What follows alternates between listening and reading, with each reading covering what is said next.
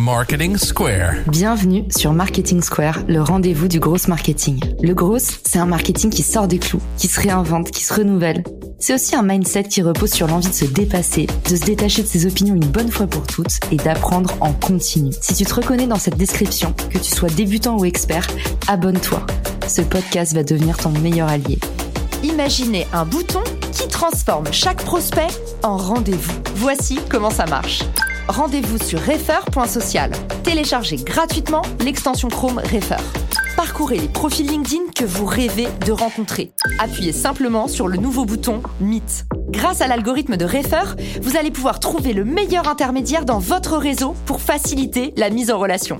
J'espère que bientôt, comme mon ami Déborah, vous pourrez me dire j'ai gagné 60 000 euros en un seul rendez-vous grâce à Refer. En attendant, place à l'épisode du jour et bonne écoute à tous. Bonjour à tous et bienvenue dans ce nouvel épisode de Marketing Square. Aujourd'hui, on va parler de aligner la fonction commerciale et la fonction marketing, les deux ennemis historiques, ceux qui ne se parlent pas, ceux qui se font la guerre. Il y a un nuage de fumée entre les deux fonctions et pour démêler cette problématique avec nous aujourd'hui, Thibaut Renouf, qui est le CEO, co-CEO même de partout. Salut Thibaut, bienvenue dans le podcast. Salut Caroline, merci de me recevoir. J'ai bien aimé, tu disais, il y a un peu un trou dans la raquette. Finalement, il y a plein de contenu sur comment lancer sa boîte, mais il n'y a pas trop de contenu après sur comment passer l'étape suivante. Là, c'est démerdez-vous ou ayez du réseau, c'est toujours pareil. Et aujourd'hui, tu vas nous raconter concrètement comment on fait sur le terrain pour faire grossir son équipe commerciale, mais aussi pour réconcilier un peu ces deux grands ennemis, sales et marketing. Aujourd'hui, quand on va chercher des clients, c'est important que ces deux fonctions, elles se parlent, elles communiquent et pas seulement au début quand le client rentre dans le pipe, mais en fait tout au long du cycle de vie du client. Comment est-ce que toi tu architectures ton équipe vente et marketing déjà? Il y a qui à l'intérieur de ces équipes? C'est quoi tes postes clés? Alors, euh, ce qui est intéressant, c'est de reprendre un peu euh, du recul et de revenir euh, au début. Au début, nous, ce qu'on appelle, il y a des commerciaux qui font tout le cycle de vente, c'est-à-dire qu'ils font à la fois la prise de rendez-vous, le closing, donc c'est-à-dire l'accord, et aussi les ventes additionnelles. Et en fait, nous, on a structuré notre équipe commerciale en trois types de sales, trois types de commerciaux. Les premiers, ils vont faire la prise de rendez-vous, donc c'est les SDR, ou BDR. Ensuite, il y a ceux qui vont euh, négocier et conclure des accords, c'est les accounts exécutives. Et enfin, il y a ceux qui font les ventes additionnelles, et ça, on appelle ça les key account managers. Donc déjà, il y a vraiment trois types de commerciaux. Les gens ont tendance à dire, bah, un commercial, c'est un commercial, mais nous, euh, pendant euh, ces six dernières années, on a divisé notre cycle de vente en trois étapes. Il faut savoir que partout, on a eu un historique d'autofinancement jusqu'à 3,5 millions de revenus. On a tout financé avec l'activité et comme tu peux l'imaginer, euh, quand tu commences, tu te focuses beaucoup sur la vente. Et donc, c'était là où on a développé un vrai avantage concurrentiel et on a été très fort pour vendre un produit et sans marketing. Donc, il euh, faut imaginer que pendant les cinq premières années de partout, personne n'était responsable du marketing. On avait un site internet qui était extrêmement laid. Et d'ailleurs, euh, on était au téléphone et quand le client disait je suis sur votre site, on lui disait non, non, mais retirez-vous de notre site. c'est pas nous, c'est un one donc une seule page unique pour une société euh, déjà de 50 personnes à l'époque. Et il y a eu en fait un, changement total. Euh, c'est euh, quand on a recruté notre premier directeur marketing, Patrice. Au départ, son objectif, c'était vraiment de déclencher des rendez-vous. C'est-à-dire qu'il créait du contenu, il l'envoyait à nos prospects, et ce contenu, c'était autour de notre métier, c'est-à-dire ça a donné des comparaisons entre des acteurs sur leur réputation en ligne, ça a donné des cas clients, des choses comme ça. Et au bout d'un moment, ben, les prospects cliquaient et on avait des notifications et on pouvait les rappeler. Donc ça, c'était euh, la genèse en fait du marketing euh, chez Partout. Et au fur et à mesure, la relation entre euh, le marketing et les équipes commerciales a évolué. Et plutôt que de positionner le marketing en amont du cycle de vente, on l'a positionné en parallèle du cycle de vente. Et je pense que c'est ça qui a fait la force commerciale de partout. Aujourd'hui, on a une équipe marketing, plus d'une vingtaine de personnes à la fois sur notre cible grand compte et sur notre cible petit commerçant. Et cette équipe marketing, elle est en collaboration avec les équipes commerciales. C'est-à-dire que les équipes marketing travaillent pour le commercial, mais les commerciaux travail pour le marketing. Et ça, c'est un concept qu'on a beaucoup poussé qui est euh, une méthode, alors j'utilise des anglicismes, qui s'appelle outbound to inbound. Outbound, ça veut dire que je sors de mon écosystème, donc je passe des appels, j'envoie des mails, to inbound pour faire revenir le client dans mon espace. Donc typiquement, si on organise un webinar, on va créer le contenu et c'est les commerciaux qui vont appeler nos prospects pour les inviter. Et on est vraiment dans une logique où c'est les commerciaux qui vont être en charge de la diffusion du contenu, alors que dans beaucoup de sociétés, quand euh, le marketing organise un webinaire, bah, c'est eux qui font venir euh, des clients. Et nous, on a renversé ça. Et c'est euh, le cas bah, pour les webinars, c'est le cas aussi pour les événements qu'on organise. Donc on fait participer à beaucoup d'événements, on en organise aussi des événements propriétaires. Et puis c'est le cas aussi pour nos contenus vidéo. Donc le marketing, par exemple, va faire un contenu vidéo, il va interroger un client, etc. Et puis après, il va le donner aux sales. Et c'est les commerciaux qui vont eux-mêmes envoyer des mails aux clients dans le même secteur en disant regardez ce témoignage client. Et en fait, il y a vraiment une collaboration puisque sans les sales, bah, les contenus marketing ne sont pas vus. Et sans le marketing, les sales ne peuvent pas avoir cette approche qui est beaucoup valorisée par nos clients, qui est en fait un positionnement euh, de consultant, hein, presque, d'expert, où le cycle de vente, on va apporter de la valeur. Et ça, ça rejoint vraiment une, les nouvelles méthodes de vente, dont je parle beaucoup dans le livre. Les nouvelles méthodes de vente, c'est ce qu'on appelle les ventes euh, consultatives ou les ventes modernes. C'est vraiment euh, une relation un peu euh, patient-docteur, plus que acheteur-vendeur. Et le commercial, il vient écouter les besoins du client et le client va se livrer, va dire, bah voilà, j'ai des enjeux, j'ai des besoins. Et plutôt que de chercher à vendre son produit, le commercial va vraiment avoir comme objectif de répondre à ce besoin-là, soit en répondant aux questions, soit en le formant, soit en l'éduquant. Et à la fin, quand le, client va vraiment avoir confiance dans l'expertise du vendeur, ben, le vendeur va pouvoir proposer une solution qui s'avère souvent être la vente du produit, et donc, on est vraiment dans une logique où, euh, à la fin, bah, je te prescris euh, un médicament pour ta pathologie. Et donc, tu as beaucoup plus de chances de l'accepter et tu as beaucoup plus de chances de participer au projet et de lancer le, truc.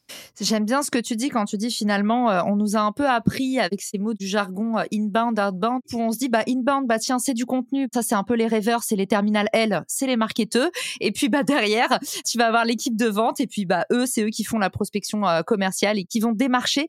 Et en fait, j'aime bien l'approche de Juliette Hervé notamment chez Spendesk, elle, elle parle de all bound. Elle dit en fait, il n'y en a pas un qui marche sans l'autre. Et d'ailleurs, on voit aussi, il y avait des équipes, je crois que c'était Walaxy qui avait documenté le fait d'aller voir des clients en non pas leur posant des questions euh, de prospection, le fameux pied dans la porte, tu sais, la technique bien agressive. Salut, comment tu recrutes tes équipes de vente?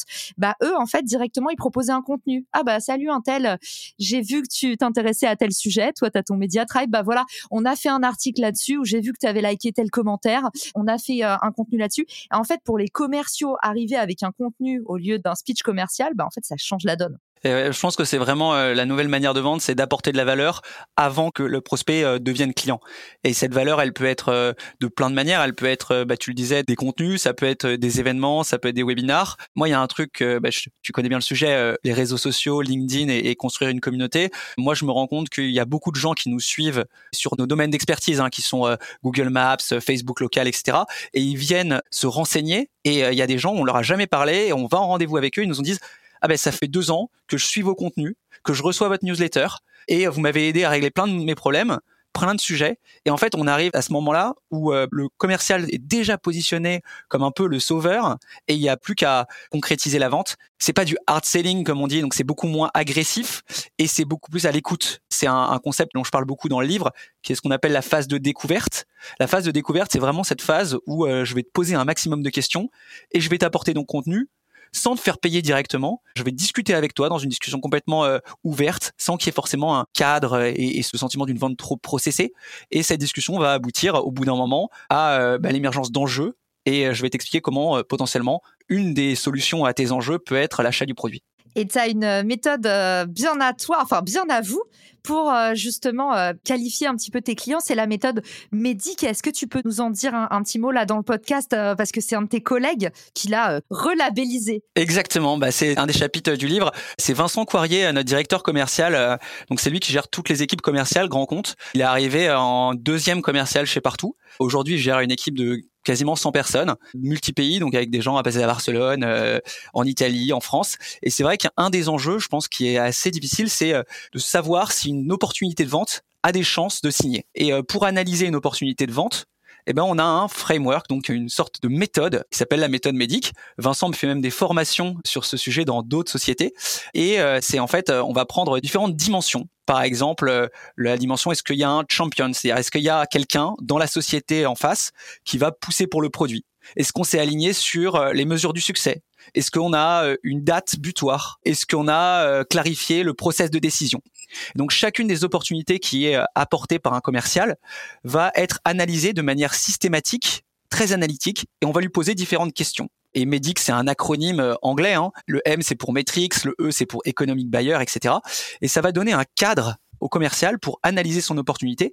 Et nous, euh, toutes les semaines, le responsable des ventes va discuter avec chaque commercial et regarder chacune des opportunités ouvertes pour le challenger en utilisant cette méthodologie. Et c'est une méthodologie qui euh, existe dans beaucoup de sociétés, mais chez Partout, elle a apporté euh, vraiment euh, beaucoup, puisque ça a permis aux commerciaux d'être beaucoup plus proactifs. Pourquoi? Parce que si, par exemple, tu n'as pas rencontré le décisionnaire, tu vas avoir un, warning, un gros attention, tu n'as pas rencontré le décisionnaire, et tu vas devoir proposer des actions pour corriger les choses qui te manquent.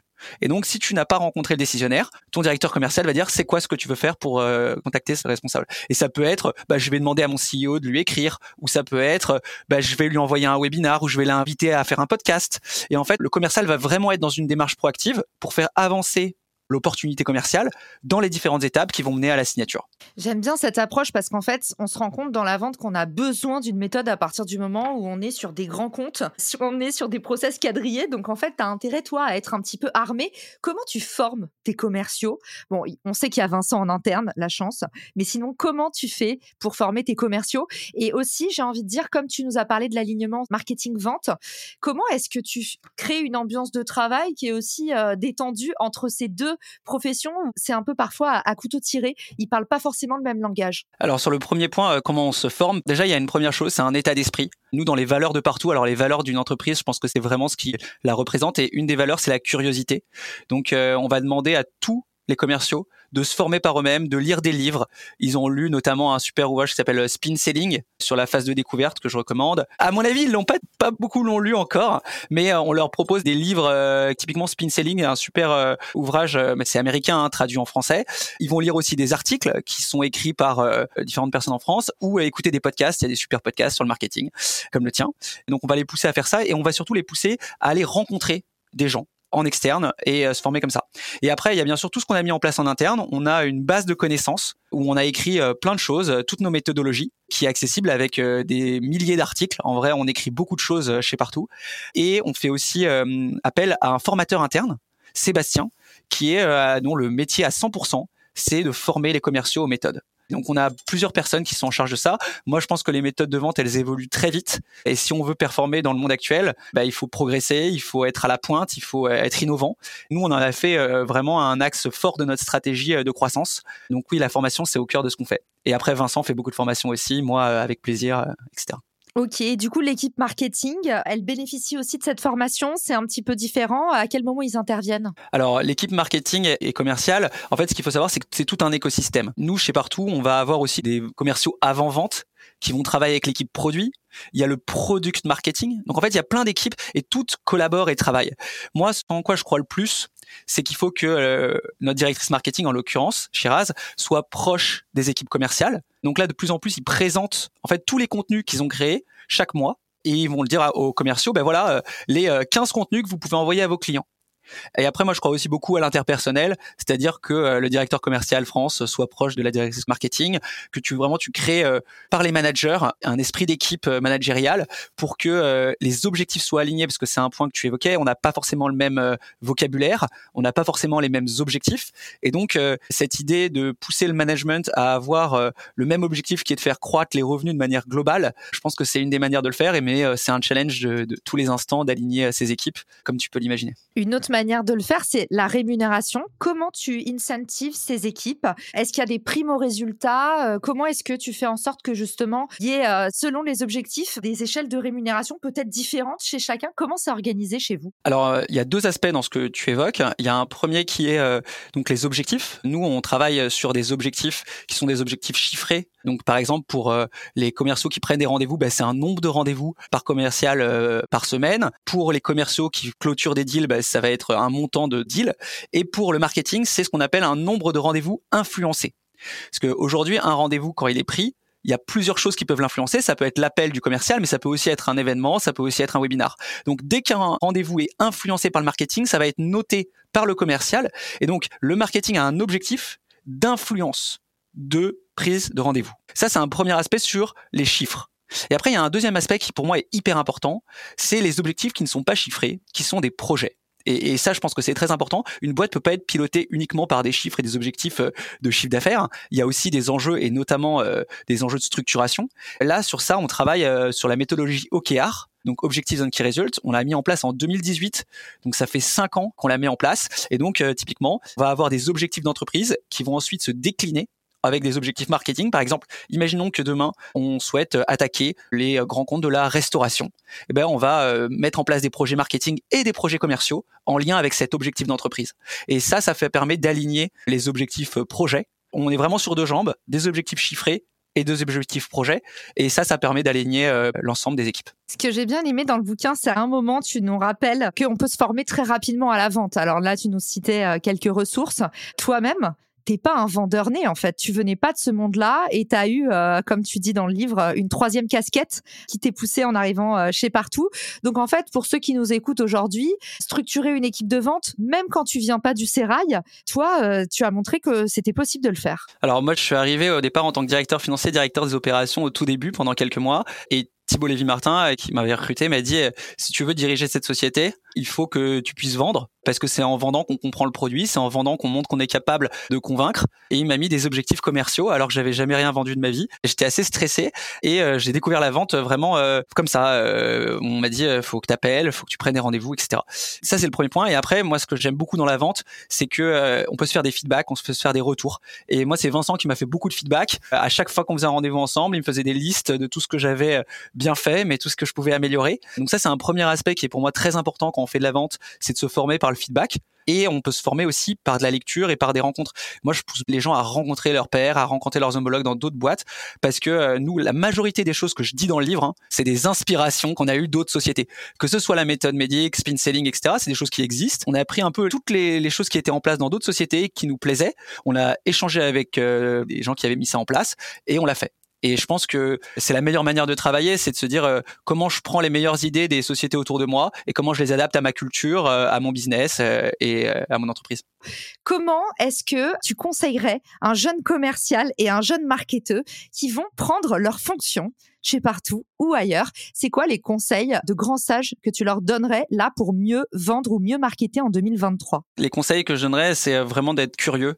Si aujourd'hui tu regardes tous les gens qui vendent et qui innovent et même euh, tu vois le social selling, c'est vraiment quelque chose. Moi, euh, j'étais pas du tout euh, sur les réseaux et je me suis intéressé au sujet, j'ai regardé voir comment ça fonctionne. Donc vraiment moi le vrai conseil c'est la curiosité. C'est le truc le plus important. Et de cette curiosité va découler plein d'actions qui vont être de rencontrer des gens, qui vont être d'essayer de nouvelles choses. Tu vois, dans le marketing, pour moi, il y a vraiment des sujets d'essayer de nouvelles choses. Les vidéos que je postais sur les, success cases euh, de clients partout, c'était des vidéos euh, rectangulaires qui duraient 4 euh, minutes avec des sous-titres écrits tout petits et on les publiait sur LinkedIn, on avait zéro vue. Et puis à un moment, j'ai vu Andrea Ben Said de Eskimos ou euh, Guillaume Webèche de l'Emlist qui commençait à poster des trucs en hauteur. Et donc là, on s'est dit, OK, on va essayer de faire euh, des sous-titres plus gros. Tu vois, c'est vraiment, on a été curieux de ce qui se faisait, on a vu des choses qui marchaient, on a testé. Est-ce que ça marche avec notre cible un peu. Est-ce qu'on peut encore l'améliorer? Oui. Et vraiment, c'est cet état d'esprit d'amélioration continue. Parce qu'il y a beaucoup de gens qui viennent nous voir en disant ah ouais non mais euh, vous avez mis trop de trucs en place, on ne sait pas par où commencer. Mais en fait, c'est pour moi la première chose par laquelle il faut commencer, c'est l'état d'esprit. On n'a pas mis tout en place du jour au lendemain, et c'est pas moi qui ai mis tout en place. J'ai mis peut-être 5% de ce qui est en place aujourd'hui chez partout.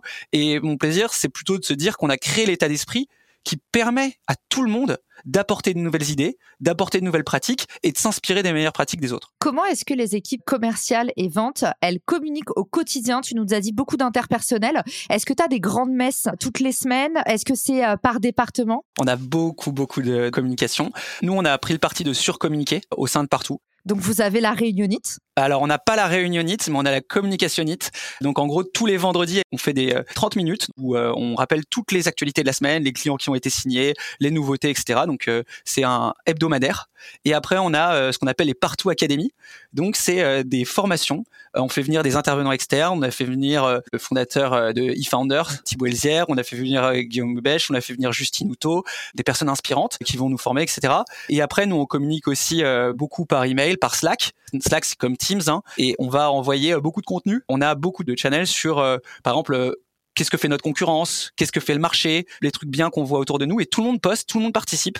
En fait, c'est vraiment l'état d'esprit de tous partager euh, et moi c'est ça qui me fait plaisir. Je pense que ça fait six ans que je travaille dans la même entreprise. Je me serais jamais vu rester euh, six ans dans, une même entreprise. Je pense que la raison pour laquelle je suis content de me lever le matin, c'est parce que j'apprends des choses tous les jours et c'est aussi pour ça que les gens nous rejoignent et c'est pour ça que les gens restent. Donc oui, on surcommunique beaucoup et on communique même entre départements. Moi, ce que j'aime bien, c'est quand demain un tech va lire Start to Scale alors que c'est très sales, très commercial, et inversement quand euh, il y a euh, un commercial qui va beaucoup s'intéresser au produit, à comment ça fonctionne, etc.